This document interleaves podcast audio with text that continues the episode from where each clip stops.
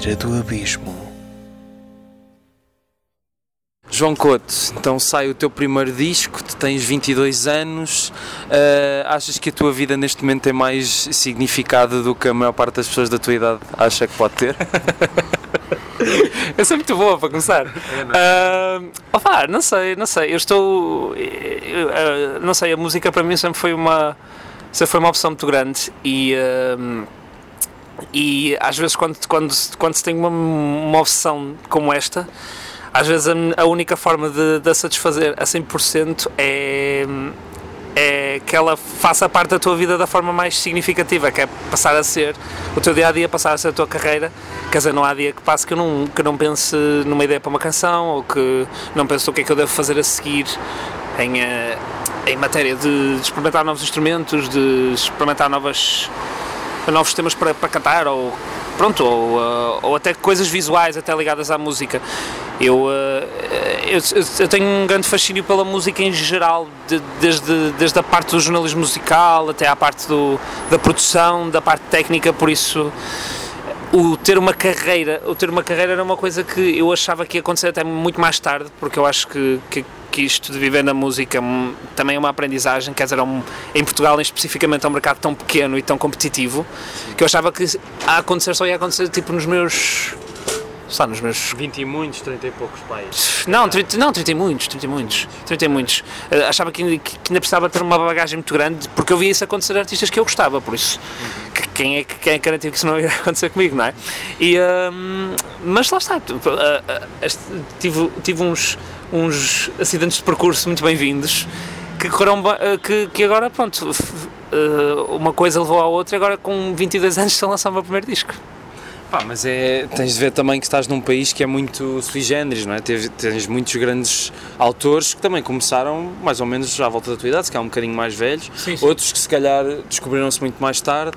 Mas então, se tu tivesses começado à volta dos teus 40 anos, achas que a canção só ia ser sobre a crise dos 40? Por que não? Por que não? Se calhar até a canção só poderia, poderia já poderia, poderia até ter escrito a canção só já nesta fase, exatamente como, como eu estou agora, e se calhar só anos mais tarde ela ganha um significado diferente. Uh, mas, mas eu acho, por exemplo, no caso específico da canção só, eu acho que era uma canção, uh, acho que é uma canção que, eu, que fez sentido na altura em que eu a escrevi. Quando e, é que foi já agora? Foi no verão de 2016, na altura que eu andava ativamente a escrever canções para o álbum, em que eu fiz. Pronto, entrei num processo muito de, de um exílio auto-imposto, fechei-me em casa, criei assim um, uma espécie de um bunker musical em que pá, punha-me a ouvir lá discos de uma ponta à outra, literalmente fazer aquela coisa muito hipster de pôr um, um disco vinil e, e, tocar aquilo de uma ponta à outra e perceber porque é que aquilo funcionava, porque é que não funcionava, pá, ser um bocado nerd nesse, nesse sentido. Sim. E.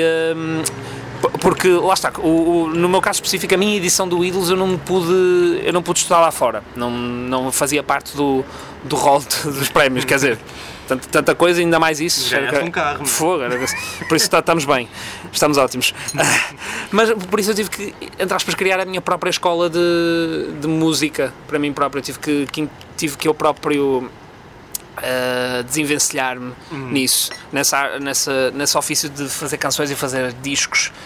E eu, eu sou muito dessa escola de fazer discos, não, não sou muito de fazer. Não singles, não é? Sim, não sou muito singles. Pá, claro que se me pedirem um single aqui e acolá, faço, mas eu, a minha paixão está mais nisso. Eu gosto que as canções comuniquem umas com as outras.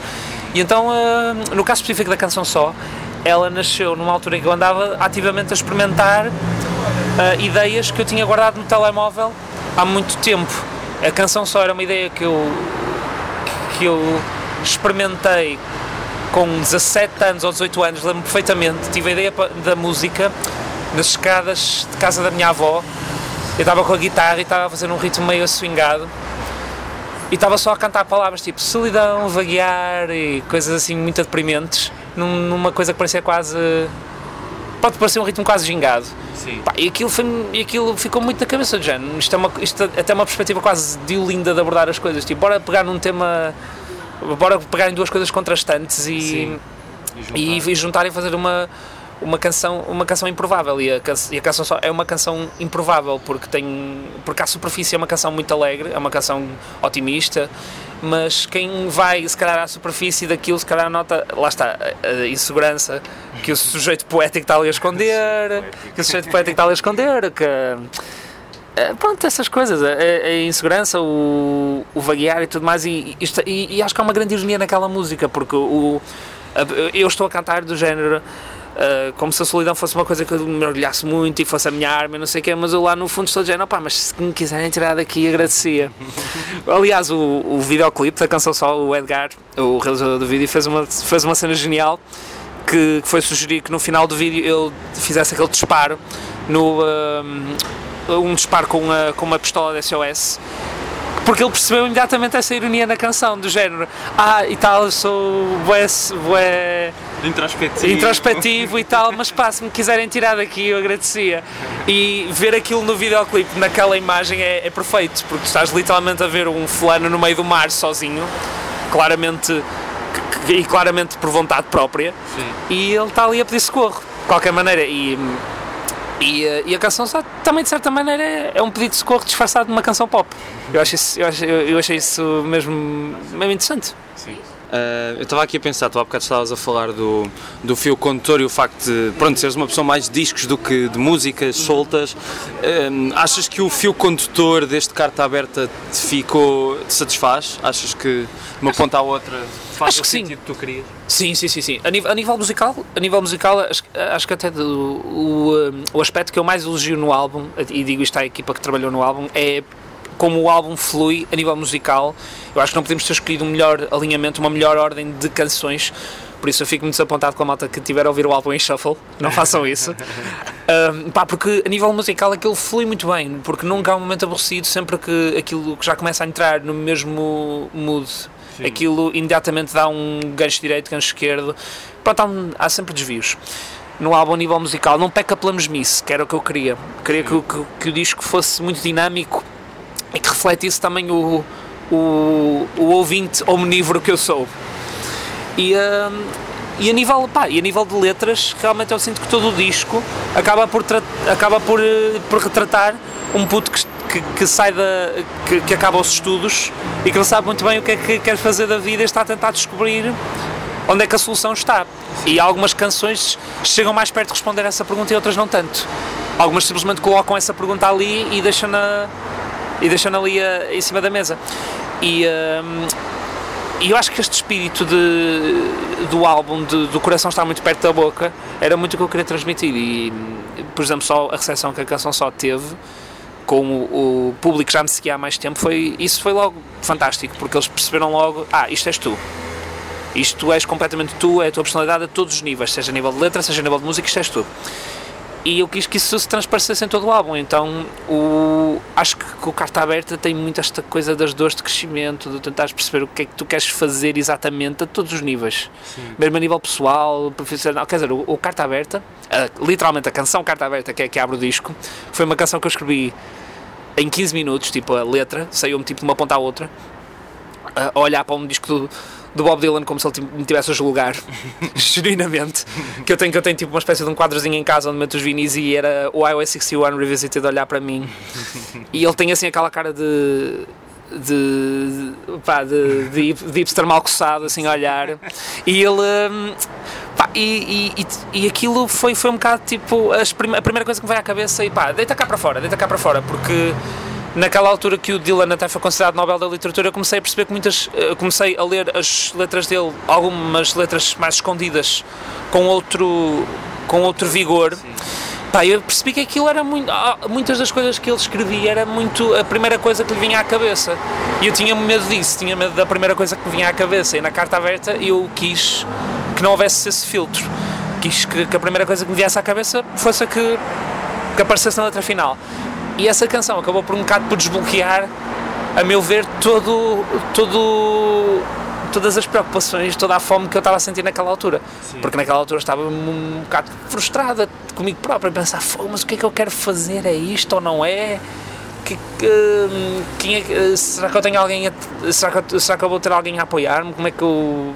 Pronto, todas essas inseguranças pessoais e profissionais que, pá, toda a gente da minha idade, eu sinto que toda a gente da minha idade passa. Sim. Eu acho que é, um, é uma, é uma epidemia que está, que está a atravessar a minha geração toda. Só que, e eu, Mas se calhar é normal, não é? Quer Não, dizer, é, sim, é uma coisa que faz parte da, da idade em que tu estás. Sim, sim, completamente. Só que eu estava a lidar com aquilo de uma forma incrivelmente específica, que era eu estava a ter o meu emprego de sonho dado de mão beijada e eu podia estragá-lo se quisesse. E, e foi isso que me, que, me, que me assustou, porque eu pensei, eu posso estragar isto e a culpa vai ser toda minha. Por isso eu tenho mesmo, mesmo, mesmo que, que me empenhar e pronto, aquilo foi, foi, foi o desafio grande de, de deitar isso cá para fora na canção e claro, aquele medo de apresentar as canções e, eh, e estar a expor isso às pessoas, porque tu estás a acabar por expor se calhar algumas coisas eh, tuas que se, que se calhar tu não dizes em conversa com os, com os amigos ou coisa parecida e estás a, a colocar em disco para toda a gente ouvir e toda a gente ah, pronto, ter, para, para toda a gente opinar sobre aquilo. Só que a coisa bonita de, de, de, de ouvir um álbum e de ouvir, uma, e de ouvir canções como esta é que eu sinto que os ouvintes nun- nunca pensam na experiência pessoal da pessoa que es- que escreveu, pensam na, na experiência delas. Quer dizer, eu, eu costumo dizer, quando eu escrevo sobre o Corolla no disco, eu, tenho, eu sei perfeitamente que as pessoas não vão pensar no meu Corolla, vão pensar no Fiat deles, vão pensar no Corsa deles, vão pensar no, no, no Citroën trechada deles. Por isso, vá, cada um tem o seu primeiro carro. O meu primeiro carro foi aquele, agora eu, eu quero que as pessoas quando ouçam aquela canção pensem no primeiro carro eh, meio, meio torto e meio avariado e com a porta que não funciona bem que os pais emprestaram para, para, para levar a namorada ao cinema. Ahm, mas é- era isso de facto que eu estava aqui a pensar, é que tu há bocado estavas a falar de que o disco ah, fala muitas tuas dores de crescimento, mas que acaba por ser bastante transversal, não é? Quer dizer, são, são músicas bastante, com uma mensagem bastante universal e, e acho isso muito pouco comum num tipo da tua idade que está a começar agora, porque ah, se, calhar, se calhar é por isso que, que a canção só está a ter um, um feedback tão bom, não é? Porque chega a, to- chega a toda a gente entre aspas. Sim, sim, não, porque eu tenho a certeza, porque eu tenho a certeza que alguém que há um puto qualquer que vai ouvir a canção só e pensar, sim, este gajo percebeu-me. Porque, porque eu, eu senti isso há, há, há muitos anos, eu, eu senti isso com muitas canções. Por exemplo, olha, por exemplo, o Marcelo Camelo tem uma canção que é o da Solidão, quando eu ouvi aquilo eu pensei, sim. Este gajo percebeu-me. Eu tenho a certeza, e, e às vezes, eu sei que isto é uma, uma perspectiva muito lamechas, mas eu acho que, que até muitos compositores até deviam ado- adotar mais isto. Tem que também pensar na canção que o, que, o, que o teu eu de 15 anos, ou de 13 anos, ou de 10 anos precisava de ouvir. Eu acho que se eu tivesse no, sei lá, se a canção só saísse quando eu andava no ensino básico, por exemplo, era a minha canção favorita. Porque eu pensava, finalmente alguém está a cantar sobre isto. Finalmente alguém me está a dar eh, um- uma palmadinha nas costas, tipo, meu, eu percebo-te. Porque às vezes, porque quer dizer, eu falo por experiência própria, às vezes o, o nosso único amigo é o, é o, é o MP3 do telemóvel. E isto é, e, e durante, opa, durante muitos anos para mim foi isso. Por isso eu senti, eu senti eh, essa obrigação a escrever algumas destas músicas que também tinha que ser a companhia de algumas pessoas. E, e pá, certamente no ano em que eu escrevi foram a minha companhia. E, eh, e foram a, a minha família, pronto, desculpem lá mexe isso, mas pá, foram, foram formando parte da minha família, durante dois anos e meio foram minhas. E agora vão deixar de ser minhas e eu tenho que as deixar ir. Já, já são do já, já, são, já, já, já são toda a gente, já são toda a gente. E que é engraçado também, e que acho que é também bastante pouco comum, é que tu tens uma cultura musical bastante variada e bastante. Uh, vais desde os clássicos aos modernos e, e fazes por isso, fazes por conhecer essas coisas e por fazer, uh, dares uso a essa formação, entre aspas. Qual é que achas que é assim a influência mais forte que esteve à volta deste disco? Uh, provavelmente, provavelmente o Paul McCartney, porque o Paul McCartney um, é, é para mim o maior exemplo de um top line songwriter, que significa ele, um, ele deixa a melodia sempre como a, a principal protagonista da canção, ou seja, a melodia tem que, tem que ser a maior, um, o maior chamariz da canção.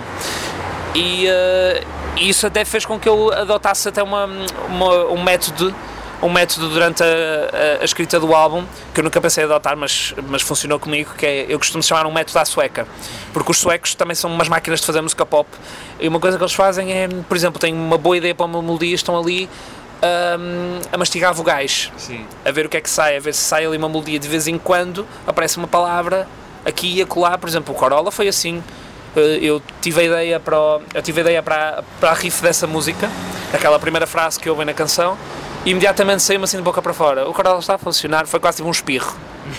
E eu, uou, o que é isto?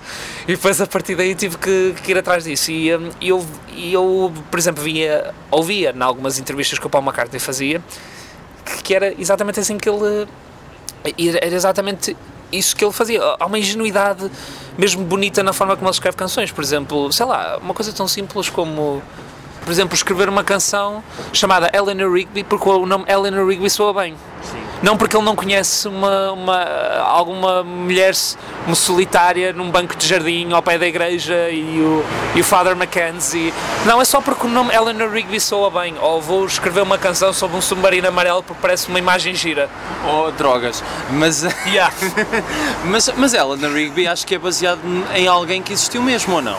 Pois não sei, aquilo eu até, eu até aliás, não sei se, aliás, aliás, até até tenho até há uma história bem mais até uma história muito bonita, que é uma das minhas canções favoritas de sempre, que é o She's Living Home. Sim. Que quem ouve aquela canção pensa que aquilo é literalmente uma história que aconteceu a a um amigo, de, a um, aliás, a uma amiga do, do Paul McCartney, foi, não foi o caso. Foi, ele leu um, uma notícia no jornal, um, pá, uma coisa pequenininha, uh, de uma rapariga desaparecida, e escreveu a canção a partir dali. Eu pensei, pá, e, e essa ingenuidade achei, achei mesmo bonita. De, e uh, de todos os de todos os Beatles e uh, de todos os Beatles ele era realmente o mais descomplexado nesse sentido. E eu precisava muito dessa dessa desse ok entre aspas de, outro, de, um, de um artista grande do género pá leva as coisas na boa. E um, e, e, lá está e, e eu pensar também que as coisas não precisam de ser nem tudo precisa de fazer por exemplo há uma outra das grandes influências foi sem dúvida as músicas do Rui Veloso e do Carlos T, porque Sim. quer dizer o Rui Veloso foi é, o Rui Veloso é a razão porque eu sou músico e um, eu lembro-me por exemplo que eu já, já tive conversas, por exemplo, de, de, horas só a falar de letras do Carlos T, que se calhar a, a início se calhar não, pare, não parecem ter muito nexo, mas, mas se formos a pensar nisso são, um, são bem mais uh, são bem mais impactantes do que lhes damos crédito. Por exemplo, roendo uma laranja na falésia ninguém rói laranjas.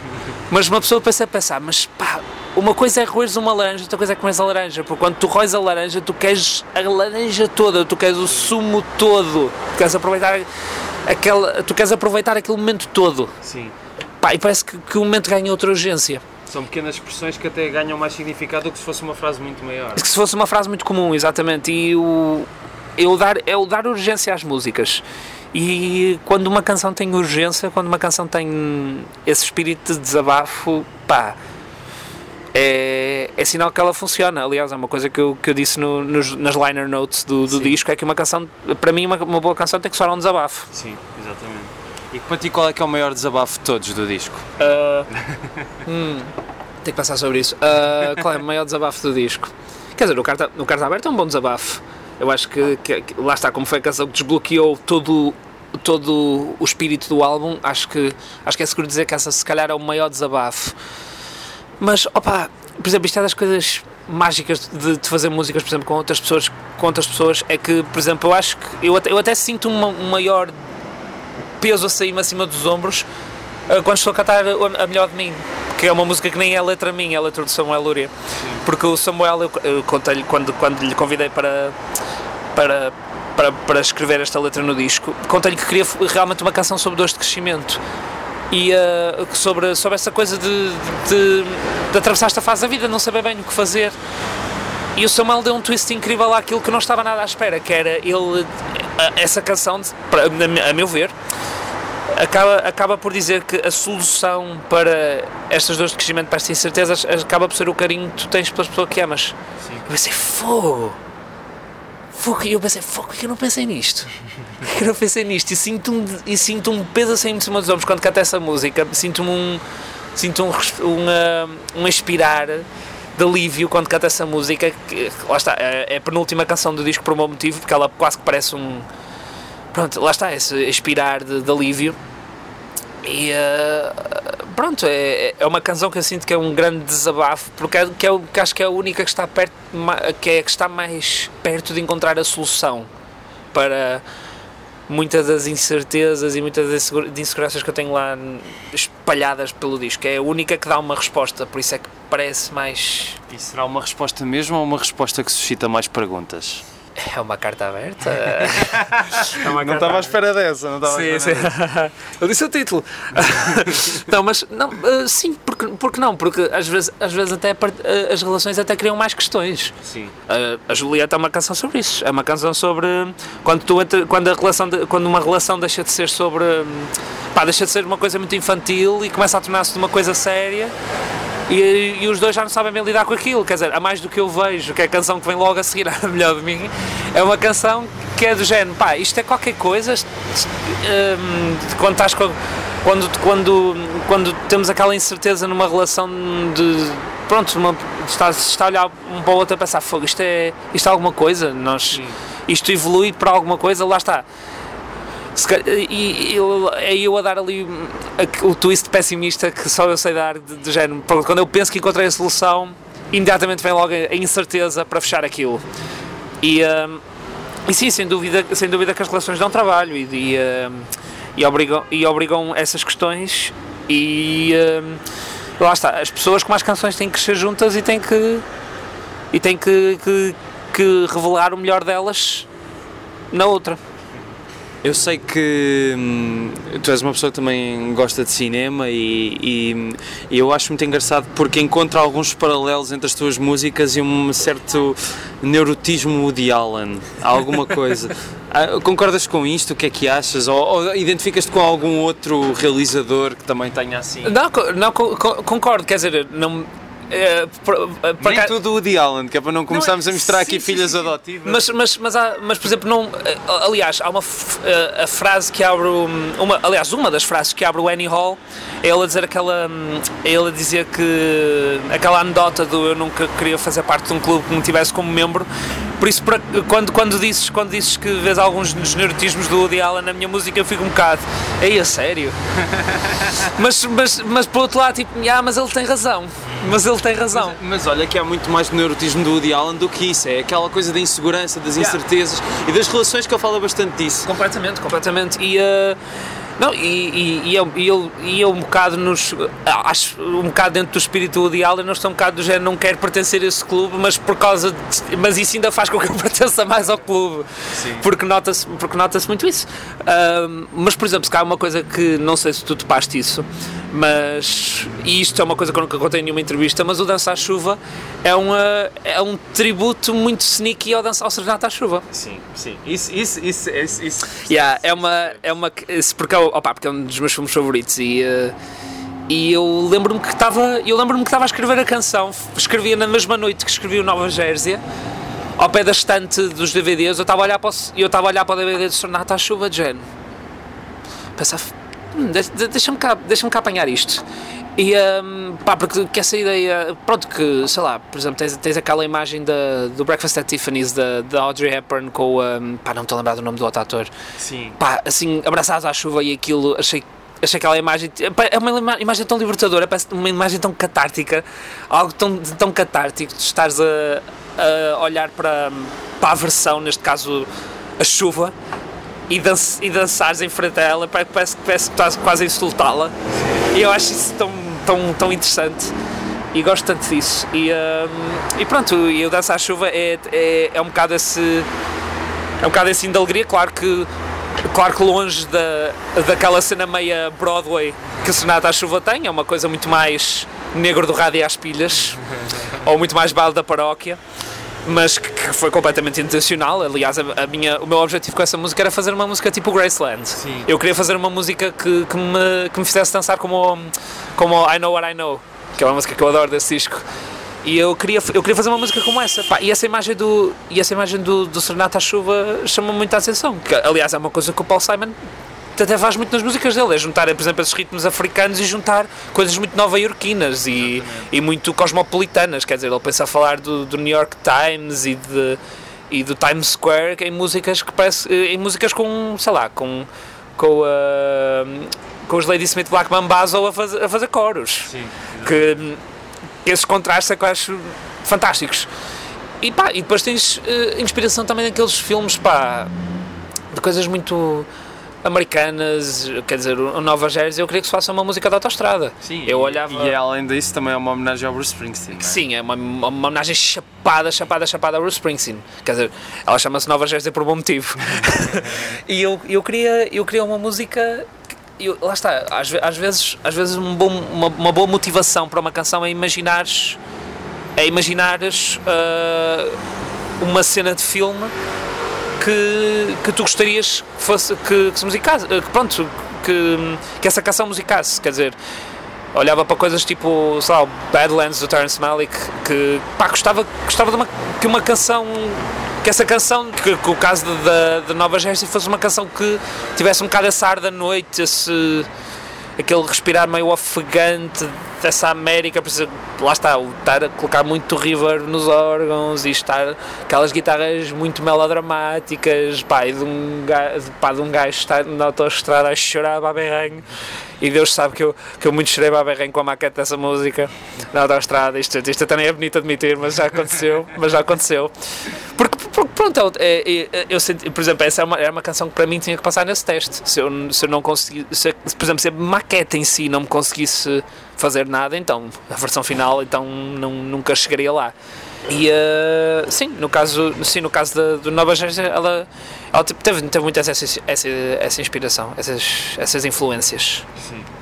Pronto, olha, acho que já deu para entender um bocado ao pessoal o que é que tu queres fazer com este disco, o que é que queres transmitir com este disco. Uhum. Desejo-te a melhor das sortes, corra tudo bem, pá, e que depois deste venham muitos mais. E não Sim. sei se queres deixar alguma última mensagem para o povo que nos está a ouvir. Uh, pá, a última mensagem que, pá, que me sigam por aí, que me sigam pelas redes sociais. Uh, fazendo aqui um shameless plug, o meu disco Carta Aberta já está disponível.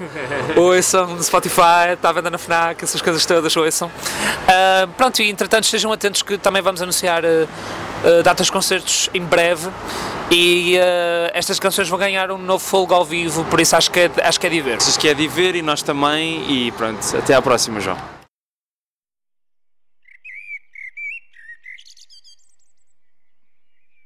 Pronto, senhor saxofónico, não se preocupe. Carregamos o seu caixão com muitas pedras. Tornou aquilo tão mais pesado do que o senhor é na realidade e olha, ninguém notou nada. Obrigado, senhor cangalheiro. Quanto é que lhe devo pelo serviço? Não se preocupe, estou-lhe a dizer. O senhor salvou meu irmão há uns anos naquele que foi o caso das luvas de seda assassinas, como apelidou a imprensa. Por isso eu quis ajudar com este plano para retribuir a ajuda que me deu nessa altura. Ah, o seu irmão é o Jeremias Coxo e Manco? Sim, senhora. É ele mesmo. Então envio-lhe os meus cumprimentos. Já agora, sabe se o senhor padre ainda está por cá? Não, ele foi de fim de semana para uma aldeia do norte. Foi convidado para ir lá dar missa à paróquia do amigo que está constipado. Muito bem. Então segunda de manhã venho cá falar com ele. Tenho de arranjar um disfarce.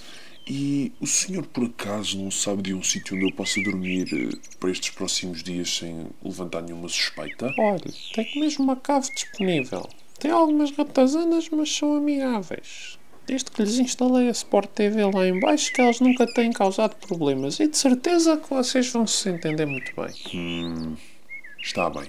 Vamos lá ver isso então.